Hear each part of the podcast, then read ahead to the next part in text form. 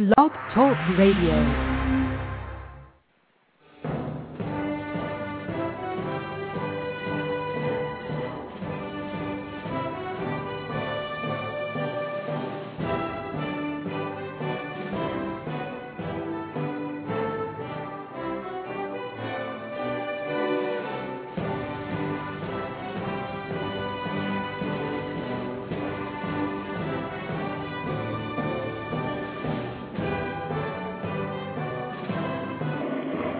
Noite, meus amigos. Estamos aqui de volta. Iniciamos nosso programa, invocando novamente a Santíssima Virgem Maria e o Santo Padre Pio de Pietrelcina, para que intercedam junto a Deus, para que não se cometa nenhuma injustiça nesse programa. Falar em justiça, está aqui, recebo da Associação Vilas da Penha, Eduardo Mazer, presidente da Associação dos Moradores do Condomínio Residencial Vilas da Penha, uma comunicação aqui, seguinte: através da justiça vencemos a primeira briga contra um dos tentáculos do Partido da Estrela. Essa vitória fechará essa enganação chamada Bancoop, ligada ao seu Berzoini e ao PT. No mais, trará à tona todas as falcatruas dessa turma para conseguir dinheiro para comprar outros deputados, pessoas e consciências. Aqui inicia uma verdadeira revolução nesse país. Inicia a revolução dos homens honestos e íntegros em busca de justiça e cidadania. Muito bem, seu Eduardo Maza, é assim que se faz. Eu sempre achei que um, a justiça é um dos recursos mais formidáveis à disposição do cidadão. Às vezes não adianta você ficar falando, berrando, você tem que agir. E o instrumento normal de ação numa democracia só tem dois, na verdade. Ou você vai pela militância política ou você vai pela justiça. A militância política requer muito dinheiro, a justiça requer um pouco menos. Então, é o, o, o recurso do cidadão. Parabéns, Eduardo Mazer, parabéns, moradores do condomínio residencial Vilas da Penha. Também aqui outra carta notável que eu recebi aqui, do Alexandre Ribeiro. Carlos Olavo, peço umas informações se as tiver. Existe algum serviço de recrutamento de estrangeiros para lutar pelo governo da Colômbia ou de Israel? Não sei se vier ao caso dizer, mas avaliando-me, entendo que não me resta outra maneira de servir o que é bom, a não ser como soldado. Alexandre, eu não sei responder a sua pergunta, mas você está de parabéns. É um negócio fabuloso. Quer dizer, no Brasil todo mundo está procurando um lugar para se encostar, para se esconder, está procurando alguma comedeira, algum tipo de, como é que se diz, de uh, proteção e conforto, e você está procurando uma encrenca a serviço do bem. Eu vou pesquisar esse negócio para você, Alexandre. Não garanto que vai conseguir, mas tinha que ler a sua carta aqui, porque, olha, aí um brasileiro notável, Alexandre Ribeiro. Né? Aqui também, bom, tem uma carta aqui do, do Felipe Davi, que é muito importante essa carta, eu vou ler depois, mas primeiro eu quero comentar esse negócio. O senhor presidente da República disse que o prêmio Urso de Ouro, dado ao filme Tropa de Elite, vai projetar outro Brasil. Olha aqui, vai projetar os problemas do Brasil, mas também vai projetar as deficiências, vai mostrar para todo mundo que o Brasil não é apenas um país com um lado ruim. O Brasil tem coisas ruins, o Brasil tem coisas boas, como qualquer país do mundo. Fala, bom, não é bem assim, né, senhor presidente? Primeiro, o filme é muito bem feito, ninguém nega, mas o filme só mostra merda. Tá certo? E, na verdade, esse prêmio deveria ir para o senhor, porque se o rapaz, o tal do Padilha, é autor do filme, o senhor é autor da merda. Não é só o senhor, também não vamos fazer injustiça. Tá certo? O seu antecessor, Fernando Henrique Cardoso, também foi maravilhoso. Eu me lembro do ministro dele, o Zé Gregori, né, toda hora passando a mão na cabeça de bandido, né, soltando sequestrador, né, é, mudando. O, o, tinha aquela lei que a aeronáutica podia abater avião de narcotraficante na Amazônia. O Zé Gregório sentou em cima dessa lei durante oito anos, não deixou passar. Quer dizer, passavam os aviões dos, dos, dos narcotraficantes, né? Tudo que não presta passava. Agora, a lei não passava. Né? Depois parece que passou, mas também tem uma certa dificuldade para poder aplicar a lei. É um problema que esse negócio já vai fazer, vão completar 16 anos nessa lenga-lenga. Né? Enquanto isso, os aviões continuam passando. Né? Agora, aqui eu tenho uma estatística, né, feita aqui pela Associação Brasileira de Jornalismo Investigativo, ABRAGE, que mostra né, a evolução da arte do homicídio no Brasil. Não é o Brasil, não é só o cinema que evolui. A área do homicídio evolui muito mais. Porque aqui, em 1980, 1979, 80, o Brasil tinha 10, 12 mil homicídios por ano. Já era muito. Era dobro dos Estados Unidos, porque os Estados Unidos hoje tem 10 mil por ano, num país que tem o dobro da população do Brasil. E o pessoal aqui está assustado. Acha que 10 mil por ano é muita coisa. Tá certo? Então todo mundo está estudando o assunto, debatendo toda hora, ver o que, que precisa fazer. Tá certo? É, agora, no Brasil, estava na base do 10, 12 mil em 1980. E daí, assim, enquanto durou a, a maldita ditadura, cresceu um pouquinho. Né? Mas depois que veio a tal da democracia, que veio né, a Constituição Cidadã do senhor Ulisses Guimarães, o negócio assim subiu, um, um, parece um foguete. Olhe lá, né, na página da www.abrage.org.br. O VUPT, né, até passar o limite dos 50 mil homicídios por ano, né, em 2003, segundo ano do mandato do senhor Lula. Né, e no ano seguinte baixou assim um tiquinho, mas ainda continua na base dos 50 mil. Agora, o mais bonito é o seguinte, é que esse pessoal todo que fica dizendo que não, a criminalidade é causada pela miséria, as pessoas vão, vão né, traficar cocaína porque elas não, não têm emprego, coitadinha, não têm o que comer, então, né, então ela tem, o sujeito tem que comprar um, um fuzil AR-15, né, uma metralhadora Uzi, né, e uma tonelada de cocaína, porque ele não tem dinheiro para comprar feijão, então ele tem que comprar tudo isso, coitado, né? Comprar cocaína, comprar metralhadora, comprar um fuzil e e, e vender cocaína na praça. Né?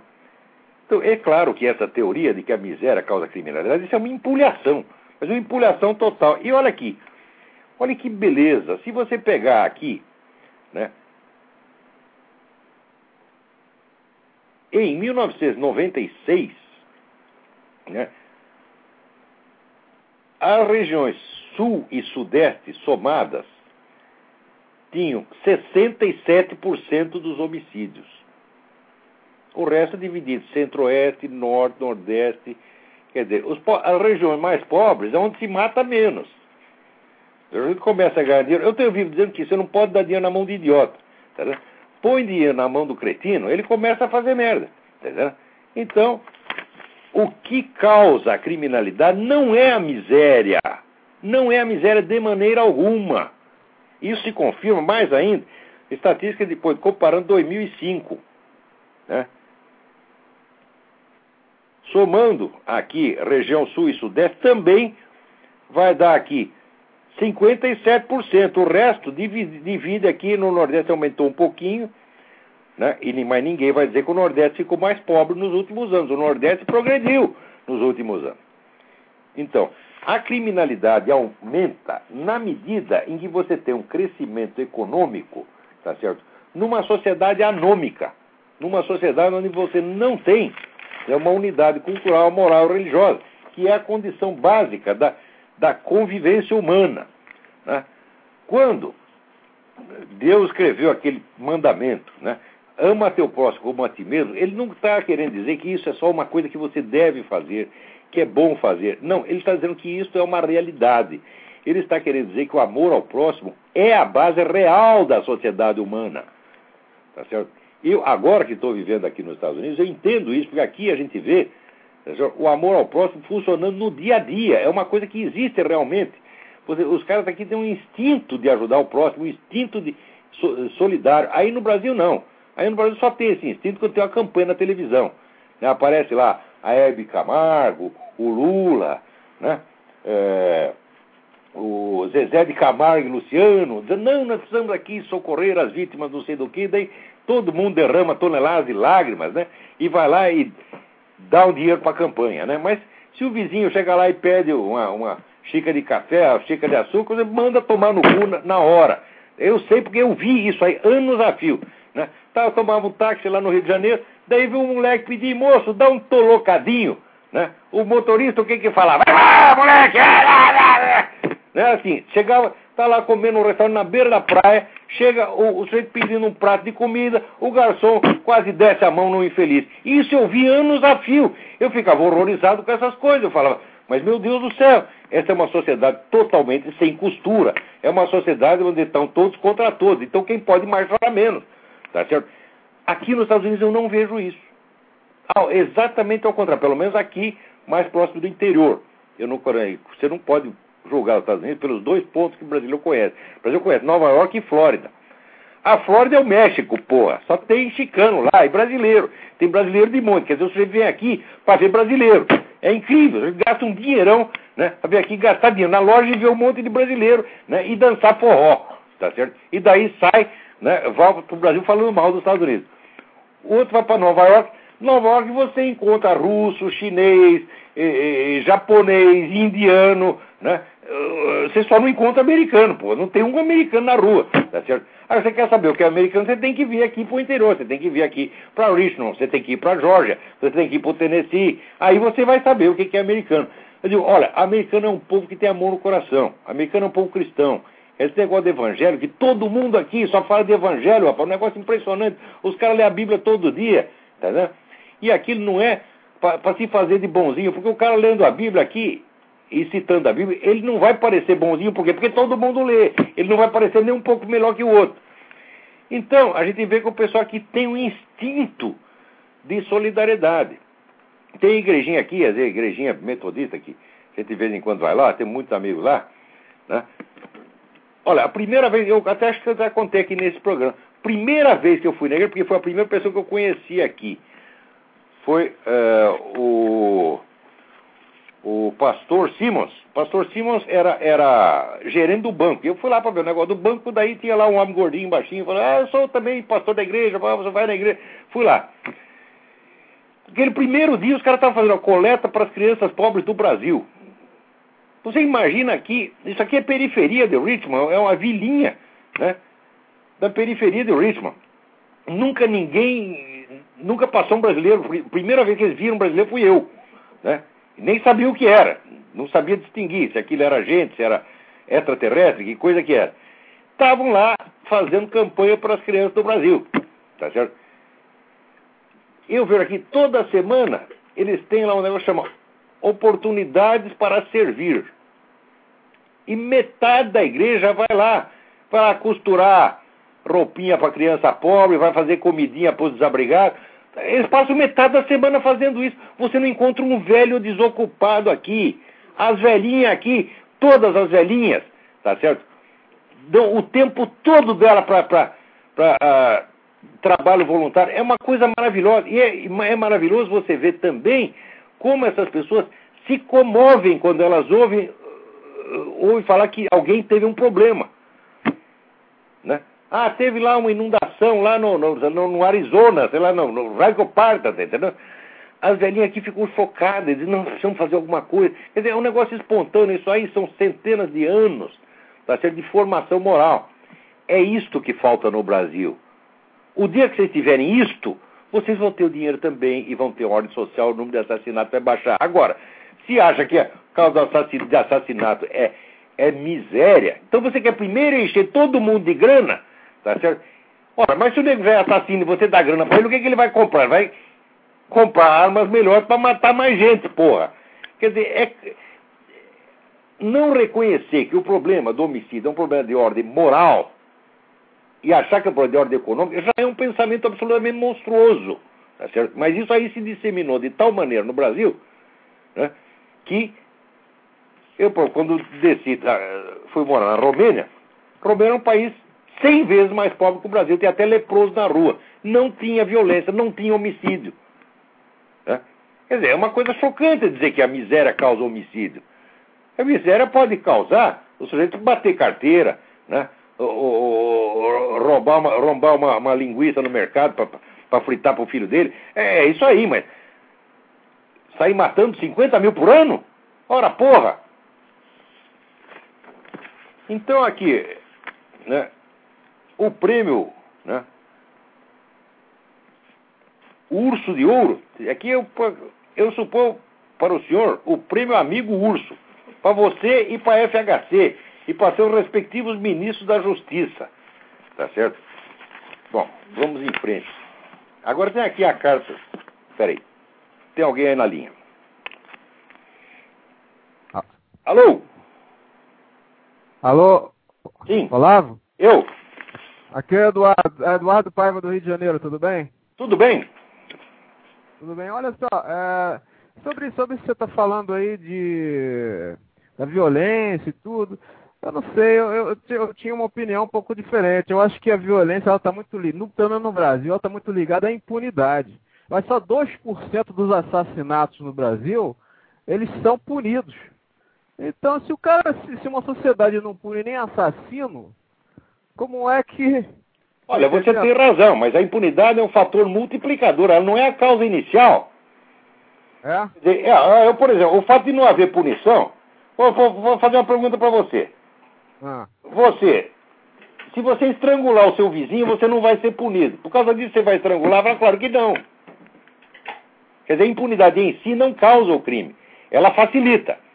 Então, é. se houver já um estado de decomposição moral, de anomia, como se anomia quer dizer falta de normas, normas universalmente reconhecidas por, por pela população. É. No estado de anomia, mais impunidade, fala, bom, aí juntou a fome com a vontade de comer. Quer dizer, os dois é. fatores existem, você tem razão. Concordo, concordo. É, é a, é, é a sociedade que cultua a, a, malandragem, a esperteza, né? Então por isso que eu, eu, acho complicado você ser uma pessoa que, que, que ajuda os outros no Brasil, porque eu não, você acaba passando por otário. Mas é isso mesmo, Eduardo, é isso mesmo. Olha, eu pro cara... um homem de 60 anos, eu não nasci ontem. É. Eu, toda vez que eu vi alguém querendo fazer uma coisa boa e de boa intenção, o pessoal maliciava e ria. Você não pode ser bom no Brasil, é proibido ser bom. Você tem que ser malicioso, tem que ser mentiroso, tem que ser filha da puta. Quer dizer, o problema no Brasil começa na educação doméstica. As mães ensinam as filhas né, a manipular o marido, a, o pai ensina o filho a enganar a mulher. Você está entendendo? É assim, porra. Mas, olha só, é, uma, é uma sociedade baseada no ódio mútuo e na inveja. Ver, se você um dia tiver oportunidade, Santo Agostinho escreveu páginas imortais sobre a sociedade humana e ele mostra ali que o amor é a base da sociedade humana, a base verdadeira, não é a base ideal. Sem o amor ao próximo não existe a sociedade humana. Certo, concordo. Agora, olha, olha só, um, um caso prático. Eu emprestei dinheiro para um amigo meu, aí foi passando o tempo, o cara nada. E todo dia, enquanto o cara na rua, o cara bebendo, o cara fazendo. E, e quer dizer. Tá ruim, hein? Como é que você pode ser um cara solidário numa, numa situação dessa? É impossível. Não, aí é o seguinte, para superar essas coisas você tem que ser um pouco santo, porque você vai ter que ter uma paciência fora do comum. É, o número de sujeito que já aprontou cachorrada comigo, não dá para contar. Você está entendendo? É. Então, sabe o que a gente faz? Segue o conselho do Evangelho. Você reze por eles. É verdade. Reze para a pessoa descobrir, descobrir um caminho melhor. Quer dizer, Olha, você Olavo. vai ter que devolver o mal com o bem. Não tem outro jeito. É. Olha, Olavo, eu, eu, eu, eu, eu, acho. Pô, eu, sou, eu apoio as pessoas que ajudam as outras. Eu acho que eu acho que é por aí mesmo. Agora, eu só consigo ajudar instituições que eu vejo assim fora do Brasil. Olha, vou Porque te dar uma sugestão, não ajuda instituição nenhuma. Eu não colaboro, no Brasil não colaboro para campanha nenhuma de merda nenhuma. Eu dava dinheiro pro pobre na rua. O sujeito vinha, pedia dois reais, eu dava vinte. E dou com prazer. Por quê? Porque eu sei que se o sujeito for beber, ele vai beber a pinga dele, tá entendendo? Com o dinheiro que eu dei para ele, que importante é dele. Ele tem todo o direito de beber a pinga dele, porque eu dei o dinheiro para ele para isso. Agora, se você contribui para a campanha, isso aí vai terminar no bolso de deputado, tá entendendo? Vai terminar no bolso de canalha, filho da puta, aproveitador rico. Então eu, não colaboro campanha nenhuma, esmola direto. Né? Olá, não tem uma criança na rua no Brasil que não esteja sendo explorada por um adulto. Não tem. É mesmo, é mesmo, é mesmo. Por um só não, às vezes tem 20. Mas, Eduardo, tem que passar adiante que tem mais gente na fila aqui. Obrigado tá pela certo. sua colaboração. Abraço, tchau. Abraço. Tchau. Ó, nós, eu peço aqui às pessoas que telefonem, por favor, sejam rápidas, porque tem gente na fila e tem um monte de assunto. Ela, comecei aqui é tanto atropelo que até esqueci um aviso importante. Atenção, dia 4 de março, terça-feira, 4 de março próximo, terça-feira, às 20 horas, haverá o lançamento dos livros do filósofo germano-americano Eric Voegelin, Reflexões Autobiográficas e Hitler e os Alemães. No, isso será na realização na Rua França Pinto 498, São Paulo. Informações pelo telefone 55725363. 55725363 é 011, isso aí, São Paulo. E na ocasião haverá duas palestras. Uma palestra do professor Mendo Castro Henriques, que é professor da, da eh, Filosofia na Universidade Católica de Lisboa e autor de um livro importantíssimo sobre Eric Wegelin, a filosofia civil de Eric Wegelin, e outra palestra de um tal de Olavo Carvalho, autor da mais impressionante sequência de palavrões do rádio brasileiro, depois do grande e inimitável Luiz Carlos Alborguete. Vamos lá. Tem outro telefonema aí. Importante. Alô? Alô? Alô, não estou ouvindo nada. Tá ruim essa ligação. Alô? E tá ruim, liga, desliga, liga de novo. Não ouve coisa nenhuma. Desliga aí, liga de novo, liga de novo, por favor. Ficou muito ruim. E também quero lembrar vocês, de novo, o curso de Filosofia Política que eu vou dar aqui em Colonel Heights, na segunda metade de abril. Informações pelo telefone 041 32620100 ou 99744443 com o senhor Eduí. É... Agora, aqui tem uma carta muito importante do Felipe Davi. Eu queria dar uma atenção especial a essa carta. Ele diz: No seu último Blog Talk Radio, de 11 de fevereiro, você disse que as pessoas do Opus Dei são covardes por ficarem trancadas rezando e não terem feito declarações apoiando quando você denunciava o Foro de São Paulo. Queria entender melhor isso. Um, você disse que ficou sabendo do Foro por meio de uma pessoa pertencente à obra. Ele não conta? Também era covarde? Muito bem, então vou responder essa parte, depois eu leio o resto e vou responder. Eu fiquei sabendo do foro por intermédio do meu falecido amigo Dr. José Carlos Graça Wagner, que foi o primeiro sujeito que investigou isso em profundidade. Ele tinha um quarto da casa dele cheio de documentação sobre o foro de São Paulo. E ora, e foi justamente com essa experiência que eu fiquei mal impressionado, não com o Opus Dei em geral. Tenho o maior respeito pelo Opus Dei, acho uma coisa magnífica, foi uma coisa fundada por um homem santo, tá certo? Eu jamais falaria mal da Opus Dei enquanto tal. Eu posso falar mal é da conduta, tá certo? De alguns dirigentes ou representantes, nem sei de todos, mas pessoas que publicamente representam a Opus Dei no Brasil, tá certo? Eu não acho que elas estão fazendo coisa errada, eu acho que elas estão fazendo pouca coisa certa, tá certo? E comecei a achar isso justamente graças a esse fato, vamos dizer, da, da, dessa experiência que eu tive com o Dr. Graça Wagner. Porque esse homem, durante 10 anos, pesquisou e descobriu tudo sobre o Foro de São Paulo, tá certo? E ele queria escrever um livro sobre isso e queria divulgar a coisa. Ele não teve ajuda nenhuma de ninguém, ninguém, ninguém. A partir do momento que ele deu uma entrevista a respeito no Diário Las Américas, aqui em Miami, falando do Foro de São Paulo da conexão possível entre o Foro de São Paulo e o tal do Diálogo Interamericano, que é o think tank do Partido Democrata, a vida dele virou caos, tá certo? Houve uma montanha de processos. Ele era um homem rico, perdeu tudo que tinha, ficou na merda total, tá certo? E dizer, o tempo todo dele, a advocacia, o escritório da advocacia dele tinha um cliente único que era ele mesmo, tá certo? Então ficava o tempo todo se defendendo de processo, foi ele já era velho, ele e a mulher, os dois velhinhos, foram ficando doentes, doentes, doentes, pum, morreu. Tá certo?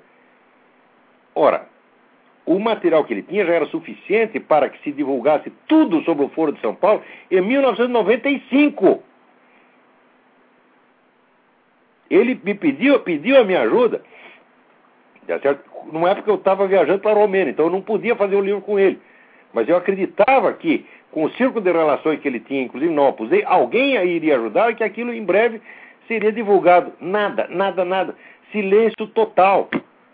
Quer dizer, como é que permite, como é que deixa um homem desse sozinho? José Carlos Graça Wagner foi um herói nacional. É um sujeito maravilhoso. Tá certo? É uma das pessoas de maior respeito que eu, conheci na minha vida. Tá? E tudo que eu estou fazendo é divulgar os negócios do Foro de São Paulo tal, em parte, vamos dizer, é homenagem póstuma a esse, a esse grande amigo que eu tive. Tá certo? Agora, o pessoal da Opus Dei deixou ele falando sozinho. já era para o Brasil inteiro saber. Ora, tem muita gente do Opus Dei que escreve em jornal. Se três desses colunistas começassem a falar, na época que eu falei, ou na época que eu falei, ou até antes, que eles têm obrigação de falar antes, tá certo? A coisa teria sido estourada há muito tempo. E te digo mais, Lula não teria sequer chegado à presidência. Tá certo? Daí também ah, prossegue aqui o, o, Felipe Davi. Quem deveria fazer declarações onde? Em que veículo de comunicação? Estou lhe dizendo. Eu conheço os quatro ou cinco colunistas que, da mídia que pertencem ao Opus Dei. Tá Tem gente na alta direção de jornais que pertence ao Opus Dei. Não posso dar nome, porque não, é, não me cabe meter na vida da pessoa. Mas te garanto que tem. Que tem no Globo, que tem na Folha.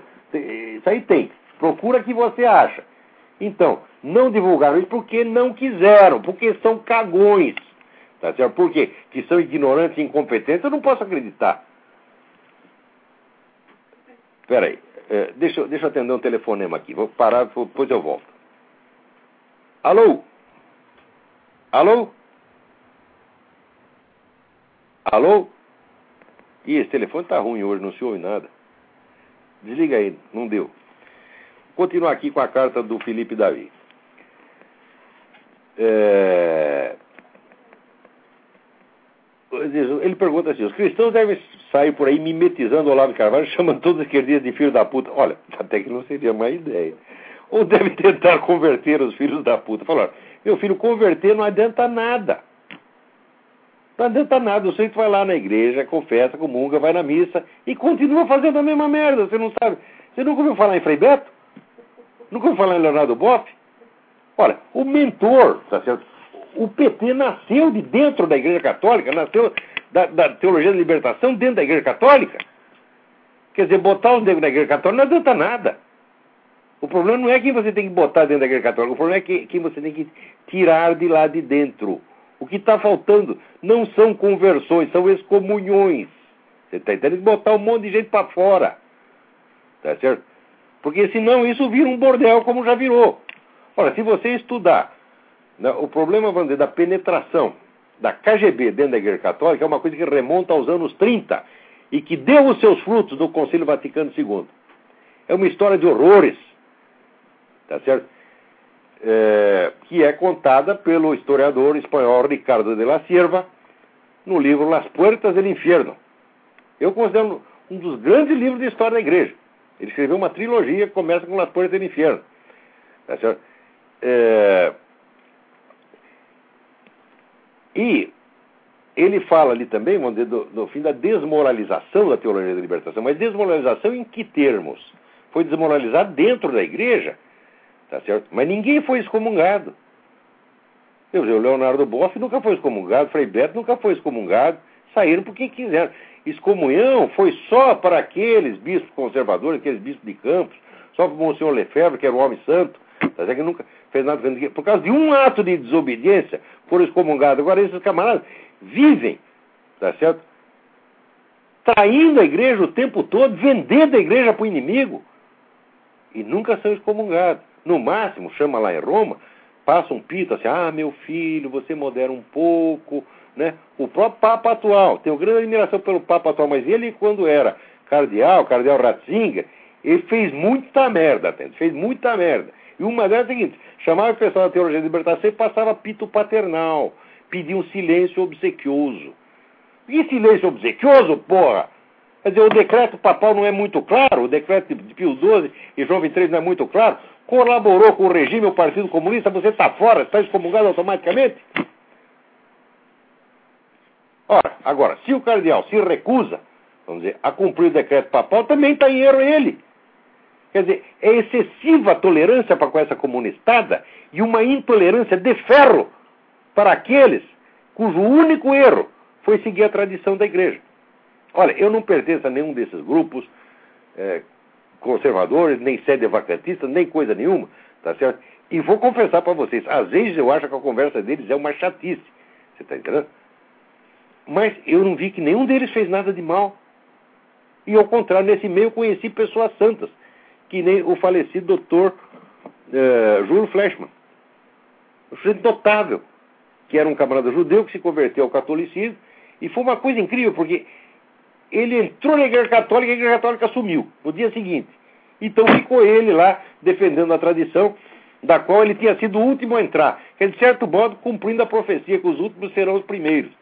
Tá certo? Então, conheci muita gente santa nesse meio, tá né? Então, o que tem de fazer é o seguinte: se você tem autoridade, excomungue os fulanos. Se não tem, pelo menos xingue-os. Pelo menos, no mínimo. Vamos lá. Tem alguém na linha aí? Santa nesse mérito, né? Alô? Quem é? Alô? Quem é? O que tem de fazer é o seguinte: se você tem autoridade, excomungue os fulanos. Alô, vem, vem o telefonema aí e aparece a minha voz reproduzindo lá. Assim não dá. Dizer, você quando liga para cá, você tem que baixar o volume do seu computador. Senão vai aparecer, as vozes vão se multiplicar e isso vai virar uma meleca sonora. Mas aqui, uh, aqui continua o Felipe Davi. Essa carta é muito importante, eu gostei da carta. Mas você não acha que do jeito que você fala, o sujeito para cair em si precisaria ser uma das pessoas mais humildes da face da terra para admitir que é um merdinha? Olha, eu não sei, eu me inspirei no meu amigo, né? Tem um amigo chamado Otto, quando era jovem, que ele, quando brigava com alguém, ele batia no sujeito e falava assim, confessa que é um bosta. E continuava batendo. Olha, todos sempre confessaram, nunca falhou. Então, isso aí deve funcionar. Outra coisa, o problema desses caras não está no nível da crença, das ideias. Está no nível do orgulho pessoal, psicótico. Porque eles acham que são santos, eles acham que são maravilhosos, eles são dignos da admiração universal. Se você começa a conversar com eles, né, na base de passar a mão na cabeça ser bonzinho, você está confirmando os camaradas da sua loucura. Você tem que acordar os caras da loucura, mostrar que eles não são nada. Você tem que humilhá-los. Não tem outro jeito. É a única maneira de você quebrar o orgulho do sujeito é você humilhá-lo. Então qual é a maneira de humilhar? Você mostrar para ele que você não o respeita de maneira alguma. Que nem eu fiz lá no Rio Grande com o senador é, Henrique Fontana, dizendo: Ah, o senhor está desrespeitando o nosso governador. Eu falei, mas eu não o respeito mesmo. O sujeito diz que é campeão de masturbação e quer que eu o respeite, quer que eu lhe dê uma taça. Que porcaria é essa? Né? Então, nós temos que mostrar para essas pessoas a sua insignificância, a sua miséria humana, que é miséria igual a nossa. Nós não somos melhores do que eles. A única diferença entre nós e eles é o seguinte: nós sabemos que nós somos os coitados, os pecadores, os infelizes. Eles não, eles acham que eles são santos. O que, que nós temos que fazer? Temos que estourar o balão, minha gente. Então você é um bosta mesmo. Está entendendo? Vamos lá. Agora, é, pergunta aqui o Felipe. Né? É, será a sua a única forma de lutar? Fala, claro que não, deve ter outras muito mais inventivas do que a minha. Agora, eu não vejo ninguém lutando. O problema nosso não é variedade de formas de luta, tá certo? Só que eu vejo lutando é assim, é meia dúzia de pessoas que estão na internet. E sem contar o Reinaldo Azevedo, Diogo Mainardi, tá? é sempre a mesma meia dúzia. Agora, existe uma grande diferença, mesmo nesses movimentos que começam a surgir, movimentos de ordem conservador, liberal, até que começa a proliferar no Brasil, mesmo aí eu vejo uma grande diferença. O pessoal da esquerda, se você rastrear a história do PT e dos outros partidos de esquerda, você vai ver que esses partidos chegaram a ser o que são graças a milhares de militantes anônimos que deram seu tempo, seu dinheiro, seu esforço e sua vida sem nunca esperar receber nada para si. São milhares de pessoas. Eu conheci muitas pessoas assim no antigo Partido Comunista Brasileiro, tá certo? em outras organizações de esquerda. Né? É pessoas de origem operária, agricultor, empregadia doméstica, tá certo? Essa gente obedecia, fazia o trabalho que precisava fazer, fazia a parte sua do serviço, a parte, a parte anônima do serviço e nunca espera nada. Agora, toda essa turma liberal que começa a aparecer, tá eu só vejo moleque querendo brilhar. É muito chefe e pouco índio. Você está entendendo? Todo mundo virou intelectual de repente. Até o Rodrigo Constantino acha que é intelectual. Falou, durma-se com um barulho desse. Quer dizer, o Rodrigo Constantino seria um sujeito bom para fazer panfletagem porta de fábrica, tá certo? Para ser um tarefeiro, como se chamava no Partido Comunista, tá certo? A militância conservadora e liberal também precisa de tarefeiro, mas ninguém quer ser tarefeiro, só tem intelectual. Né? E mais ainda um monte de moleque que vê no, na, na, chegada dessas ideias novas, que o sujeito leu lá nos meus artigos, pega duas, três ideias ali, descobre um filão, e ele vai explorar aquele filão para subir na vida. Né? Geralmente, sabe, moleques de 30 anos, que ainda estão morando na casa da mãe, fala, oba, é oportunidade né, de eu sair da casa da minha mãe, eu vou dar um curso desse negócio aí, vou falar disso aí. Então começa a se autopromover, porra. Sem, lendo essas coisas, vamos dizer, imediatamente começando vamos dizer, a usar como autopropaganda. Sem meditar a coisa profundamente, sem ter um pensamento responsável. Quer dizer, eu vejo isso acontecer. Eu vejo, não é isso que a gente precisa fazer. Tá certo? No mínimo, no mínimo, veja, a causa conservadora e liberal, ela é moralmente superior à do socialismo. Por quê? Porque ela não é uma mentira. Tá certo? Mas as pessoas que estão envolvidas tá não são necessariamente melhores. E, na verdade, se você comparar, são muito piores. Porque hoje você pode ver muita gente do PT enchendo os bolsos de dinheiro, né? a turma do, do, do MST né? nadando de verba pública, etc, etc. Mas durante 40 anos esse pessoal se esforçou sem esperar nada. Eu conheço muita gente que acreditando em socialismo deu a vida, deu seu tempo, deu o dinheiro que não tinha. Não tinha o tal do dízimo partidário que o senhor dava 10%. Né? Essa gente dava dinheiro. Agora, se você pega o pessoal conservador, liberal, empresário, vou contar uma coisa para vocês. Em 1995, 96, eu inventei uma pesquisa, bolei uma pesquisa, um, fiz um projeto de pesquisa para comprovar por todos os meios científicos existentes a presença do viés esquerdista na mídia nacional. Era uma coisa facílima de comprovar cientificamente pelos mesmos métodos que são usados aqui pelo Media Research Center. Certo? Que é análise, semântica do, do, vocabulário e centimetragem. Então, bastava isso. Tá certo? Só que precisava uma equipe para fazer. E eu não, tinha, não podia fazer pessoalmente. Procurei tudo quanto é jeito, uma verbinha para fazer a pesquisa. Eu nunca consegui. Né? E também propus uma história, vamos dizer, da Revolução Cultural do Brasil, que também seria uma pesquisa envolvendo várias pessoas. Também não consegui. Depois apareceu o meu projeto do o Centro de Estudos Ibn Khaldun, que era um estudo abrangente sobre a estratégia esquerdista no continente, feito por 12 pessoas que eram os maiores estudiosos da área. Tá certo? Houve dinheiro durante um tempo graças a um abnegado empresário lá do, do Paraná. Então acabou o dinheiro. Ou um sujeito tentou fazer alguma coisa. Note bem. Agora, e dinheiro para o PT? Né? Sempre sobrou. E dinheiro também para picaretagem liberal, para oba-oba liberal. Eu vejo aparecer aí instituições, institutos das mesmas pessoas que cinco anos atrás me pediam para parar de falar do Foro de São Paulo. As mesmíssimas pessoas agora estão posando aí de os grandes representantes do movimento liberal. Vocês são, né? Representantes é de vocês mesmos, do seu bolso, da sua vaidade, tá certo? Então, se querem fazer um movimento conservador liberal sério, vamos parar com isso, gente. Tá certo? Então, o Davi tem razão, quer dizer, não é uma coisa de você sair alardeando, não, você tem, realmente você tem que se preparar. Mas quando eu critico o silêncio, não é de pessoas jovens, são de homens da minha idade, homens de 50, 60, 70 anos, tá certo? Que deixaram lá o Zé Carlos Graça Wagner na mão quando ele precisava de ajuda. Quem é? Alô, quem é? Alô? Alô?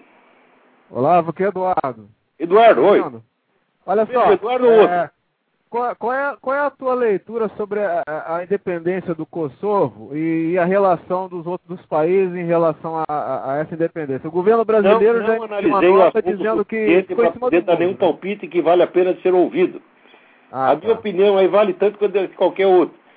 Quando eu estudei o assunto, eu digo, olha, eu conheço e vou opinar com, com autoridade. Agora, se eu não conheço, eu, é, esse assunto é complicado e requer um, assunto, um estudo específico. Eu não fiz esse estudo. É, então, tá você certo. vai me dispensar dessa. Tá legal, então um abraço. Um abraço, obrigado. Tem mais alguém aí na linha, vamos lá.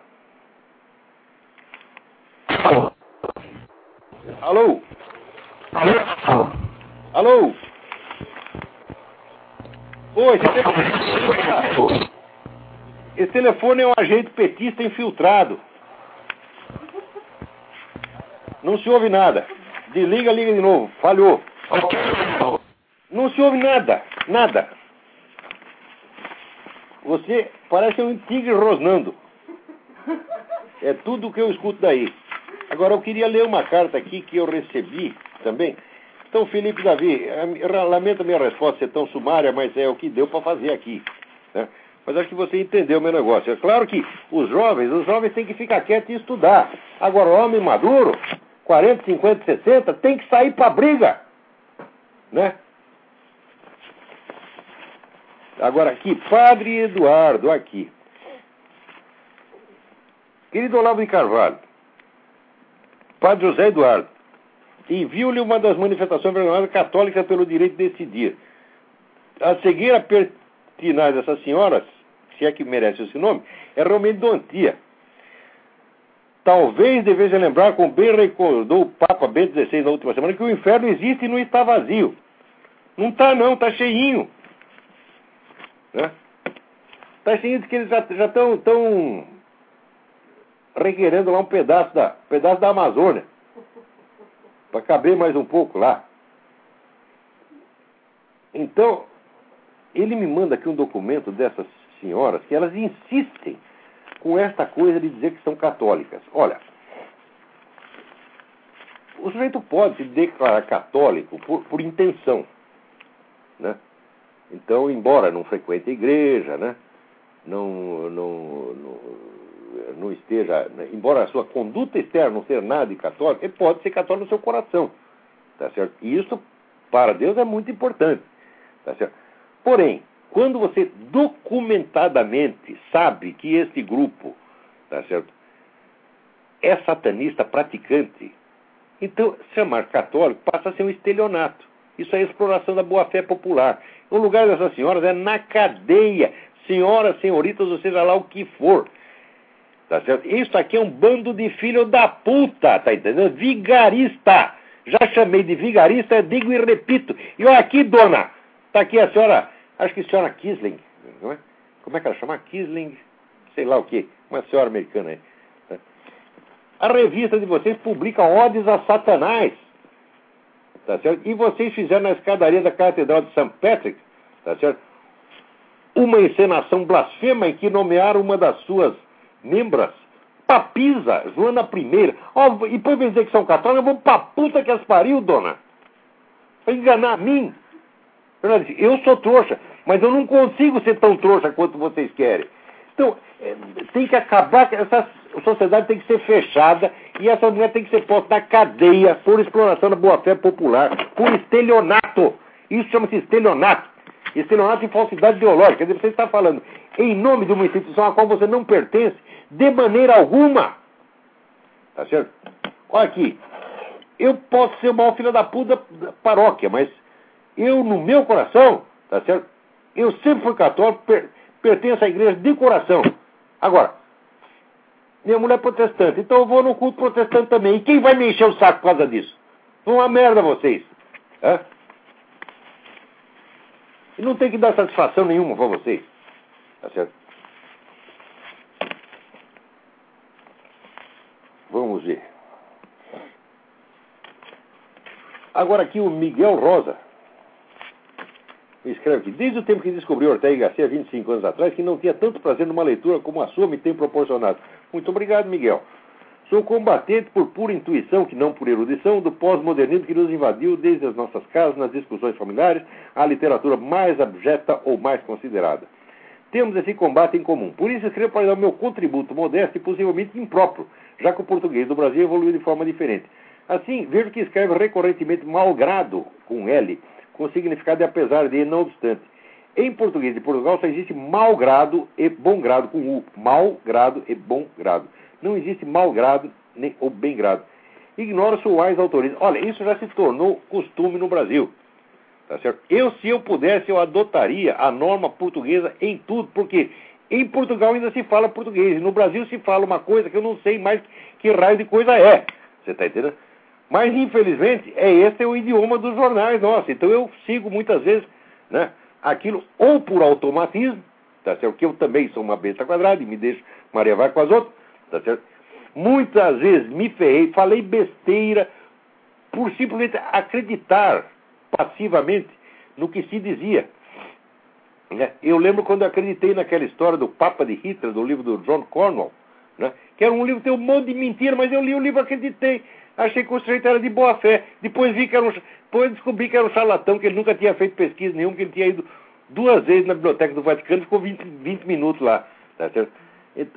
É, também, né, aquele tal do Júlio Chiavenato, que fez aquela pesquisa sobre a Guerra do Paraguai, falava horrores do governo imperial do Brasil, horrores. Eu li aquilo, fiquei impressionadíssimo, de cabelo em pé, acreditei naquela merda toda. Daí apareceu outro historiador que fez o livro, esqueci o nome do outro historiador, chama o, o livro chamado Maldita Guerra, em que ele fazia o exame, reexame de cada coisa, a afirmação do Chiavenato, e era tudo furado, tudo mentira, tudo propaganda. Então, eu, olha, você não pode, a gente não pode acreditar na maioria jamais. Sobretudo quando a maioria está infectada dessas ideias esquerdistas e tal. A gente nunca pode aceitar vamos dizer, a opinião dominante em nada, nada, nada, não pode acreditar nela.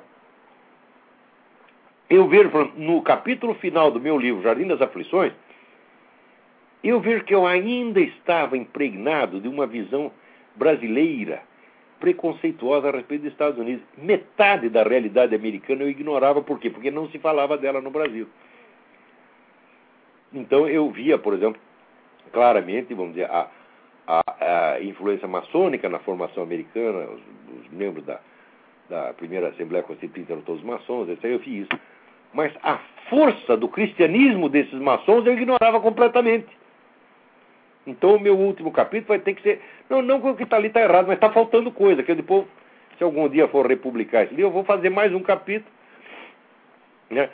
É, que pelo menos vou ter que dar um resumo ali do livro do Benjamin Morris, do caráter, natureza cristã das instituições americanas.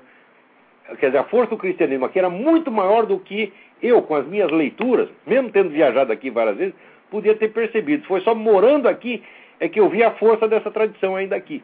Então, a gente, se eu já cometi esses erros muito maiores, por que, que não vou cometer mais esse? Todo mundo no jornalismo brasileiro escreve malgrado, a gente segue também. Né? Eu nunca fui conferir a ortografia das minhas palavras uma por uma. Em geral, eu acerto. Tá certo? É, raramente se assinala algum erro, mas eu acho que você tem razão. Né? Agora, eu vejo o seguinte: em Portugal o pessoal sabe escrever. No Brasil, o melhor colunista que tem. Pra, qual é o jornal mais vendido no Brasil? A Folha de São Paulo. Quem é o melhor colunista? João Pereira Coutinho. Escreve maravilhosamente. Escreve maravilhosamente porque é português. Você está entendendo? Porque se fosse brasileiro já estava fazendo merda. Porque a literatura no Brasil acabou. Vamos lá, tem mais alguém aí? Alô, Lavo. Alô? Como é que vai? Tudo bem? É o Alex. É Alex. Tudo bem. Olha, eu, eu tentei procurando aqui o documentário sobre o, o documentário que o Collor fez aqui em 93. Ah, aquele negócio do Collor, esse é muito importante. Você é, descobriu? Eu encontrei, eu tenho que ver com alguém que morava aqui nessa época aqui para ver se se lembra do canal que foi apresentado. Nessa época até o Luciano do Vale tinha um canal de televisão aqui também, tentou aqui o negócio aqui. E esse canal passou? Esse é, canal exibiu esse documentário? Esse canal passou, aqui é um canal que eles é, apresentam é, programas de todos, as, é, de todos os países, né? O Luciano do Vale, você falou? É, o Luciano do Vale tinha um canal nessa época aqui. Eu tenho que ir a Miami aí ver se eu encontro aí com o pessoal que. que então, ó, quem tiver alguma informação a respeito, dê uma força aí pro Alex, é, que está pesquisando esse negócio. Isso é muito importante, os brasileiros têm que saber disso aí. É. Não tem sentido só os americanos saber do que se passa no Brasil, porra. É, isso mesmo. E outra coisa, você viu um filme que ele apresentou aqui nos Estados Unidos, chama Trade? Sobre Trade, né? Trade, Trade, é um filme magnífico. É, um, é, um, é, lá fala que de 50 a 100 mil crianças são sequestradas no México e um milhão no mundo. É uma coisa horrorosa. Esse, assista esse filme, Trade. o ator Kevin Bacon, né? É. Que não é o Kevin Bacon? É. Eu sei lá o nome do. Kevin Klein. Kevin Klein, Kevin Klein, que Kevin Bacon? É. Kevin Klein dá um show, ele faz um, um personagem magnífico, que é um personagem, vamos dizer, de aparência modesta, mas com muita grandeza interior que vai aparecendo aos poucos. É, é maravilhoso o filme. É, Aquilo é uma, é uma, é uma lição, gente. É um alerta e uma lição. é, Trade, trade. Trade quer dizer comércio, é comércio de criancinha. é, isso está acontecendo muito no Brasil e a, a máfia russa é que domina o mercado no mundo. Eles trazem é, é, da Europa, lá da Polônia, da Rússia, é, até de, de, países Exatamente. da Ásia. mostra uma garota polonesa que é vendida lá junto com o garotinho japonês. Isso, é, eles, é, do- eles dominam o mercado de crianças num país comunista. Exatamente. É isso aí, Olavo. Então, Bom, agradeço muito pela sua, pelo seu interesse e espero que você tenha sucesso na sua pesquisa aí. Nos, É, eu vou continuar nos, nos faça o favor nos manter informados. Isso é muito importante. É, vou, vou continuar procurando aqui, fazer contato com o pessoal aqui que vive aqui há muito tempo aqui, para tentar aqui é, a gente localizar esse documentário e assim que eu tiver alguma coisa certa eu entro em contato com você. Muito, muito bom, muito bom. E um grande abraço, tchau. Abraço, tudo de bom aí. E de bom para você também, claro. Obrigado. Deixa eu ver, peraí, o que, que mais temos aí? É, olha aqui, o, o Cassiano me manda aqui uma, um lembrete muito importante em que ele fala de, uma, de uma, um discurso de Lenin, de 29 de junho de 1913, em que o Lenin né, fala do aborto e diz que o aborto é um dos, dos sinais da decadência capitalista. Você vê como é que é esse pessoal revolucionário, né? Eles usam tudo. Quer dizer, é por isso que eu digo que você não pode captar a natureza da ideologia revolucionária só pelo conteúdo né, efetivo do que eles dizem. Você precisa pegar a forma de raciocínio e a estratégia de raciocínio que está por trás. Tá certo? Por quê? Você vai encontrar o, comuni o comunismo vai ser ora abortista, ora anti-abortista, conforme lhe convenha. Assim como o comunismo não é nem a favor da violência, nem contra a violência. Ele não é a favor do roubo, nem contra o roubo. Tá? Ele pode roubar ou pode denunciar o roubo conforme lhe interesse. O, o, essa, o movimento revolucionário não é só comunista, atenção, porque o movimento revolucionário começa muito antes do comunismo e se prolonga para além do comunismo. Hoje você tem uma forma, como disse o Papa, esse materialismo militante, esse anticristianismo militante que tem hoje aqui, é pior até do que o comunismo. Tá certo? É, então, o movimento revolucionário, ele se aproveita de tudo. Quando ele vê que aquela tem, tem um tipo de crime que ele não está praticando no momento em que não lhe interessa, então ele acusa né, o adversário. Agora, se aquele crime passa a lhe interessar, ele comete aquilo e continua com, acusando o adversário. É sempre assim. Quer dizer, esses caras são absolutamente onipotentes, eles estão por cima de tudo. Eles não têm, eles não têm compromisso nenhum, nenhum, nenhum com o que eles mesmos dizem. Quer dizer, a partir da hora que o sujeito meteu na cabeça que existe um mundo maravilhoso no futuro e que ele personifica esse mundo maravilhoso do futuro já hoje, ele passa a ter a autoridade do mundo futuro que julga o mundo presente e o mundo passado. E se coloca acima de toda a humanidade. Isso é a lógica interna do movimento revolucionário. Quer dizer, que é exatamente isso que eu tenho analisado, quer dizer, a análise da estrutura do pensamento revolucionário, não do conteúdo. O conteúdo variou muito ao longo dos tempos. O movimento revolucionário começa, vamos dizer, com heresias cristãs, tá certo? É, e depois vai mudando, mudando, mudando, e toda hora muda de novo. Você está entendendo? Depois, ora o movimento revolucionário quer o livre comércio, né? ora quer a estatização completa, ele vai mudando de figura, tá? conforme lhe interessa no momento. O que interessa assim, é, é manter a merda voando. Não pode, a merda não pode parar de voar, você está entendendo? Então, é isso que eles têm feito há séculos. Agora, tem um monte de trouxa que acha isso lindo. Né? Então, gente, eu acho que o nosso tempo aqui. Ah, agora aqui, só, só para. Henrique Garcia me pergunta se eu conheço filósofo quientista português chamado Heitor Pinto. Heitor Pinto. Fez, Frei Heitor Pinto maravilhoso, um autor maravilhoso. Né? Que já se aventurou comparar com. Se, se ele pergunta se eu já comparei a imagem da vida cristã do Frei Heitor Pinto com o diálogo de Platão. Certo, mas cert, certamente. Né? E aqui, me pede aqui uma indicação sobre filosofia portuguesa em geral. Tá certo? Então, existe uma série de livros coordenada por um autor chamado Pedro Calafate. Pedro Calafate, é, que é história do pensamento português. É uma série que já está em seis volumes, um negócio maravilhoso. Lá tem tudo, tá tudo mastigadinho lá, tá certo? Agora, quando for estudar essas coisas, claro que no quinhentismo ali tem muitos personagens interessantes, como o próprio Frei Heitor Pinto. Ah, mais recentemente tem um, um, um, um, gênio da filosofia chamado Leonardo Coimbra. Não, não jamais podemos esquecer de Leonardo Coimbra, tá certo? E.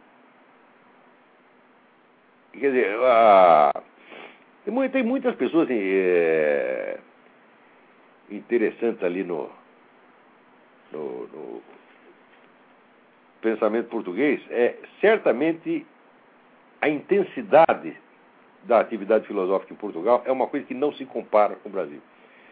Quer dizer, os portugueses, eles pensam, eles refletem sobre sua própria história, têm uma consciência histórica profunda, e um senso de responsabilidade, inclusive pelo seu próprio, próprio passado português, que é uma coisa que no Brasil é impensável. Que no Brasil todo mundo parece que assim que a história começou ontem, começou com ele, né? É, todo mundo é, é Adão no paraíso, é o novo Adão, né? Não, a história começa com o advento, né? De, de digamos, Rodrigo Constantino, o, o, o José Cristaldo, né? Ou esses petistas de merda, né? Então, quer dizer, não respondem pelo, próprio, pelo passado das correntes culturais que eles mesmos representam. Então, dá uma olhada lá no livro do Pedro Calafate e você não se arrependerá. Vamos ver se dá tempo de atender mais um telefonema aí. Quem é? Alô? Alô? Olavo? Eu? É o Alfredo do Rio. Tudo bom, Olavo? Tudo bom, Alfredo. Olavo, é o seguinte, eu tô com a revista aqui, a revista Playboy do mês de fevereiro, a Playboy brasileira, e saiu uma matéria sobre a direita bossa nova. Então essa matéria, Olavo, é o seguinte, ela mostra que são filhos de, de, velhos políticos brasileiros, né? O Rodrigo Maia, filho do César Maia, o Paulo Borrausi, filho do, do senador Borrausi, do PFL, né? O, o namorado da Adriane Galisteu, o Fábio Faria, o neto do ACM também, o Antônio Carlos Magalhães Neto, todos eles apontados como é, netos e filhos de políticos de direita, na verdade, nenhum deles se reconhece como direita e conservador.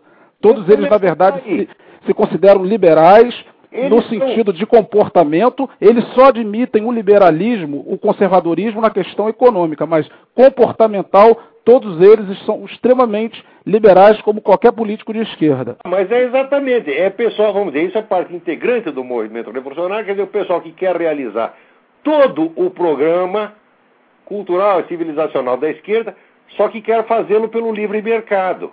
Exatamente. Eu provaria, porque Lenin também usou o livre mercado quando lhe interessou.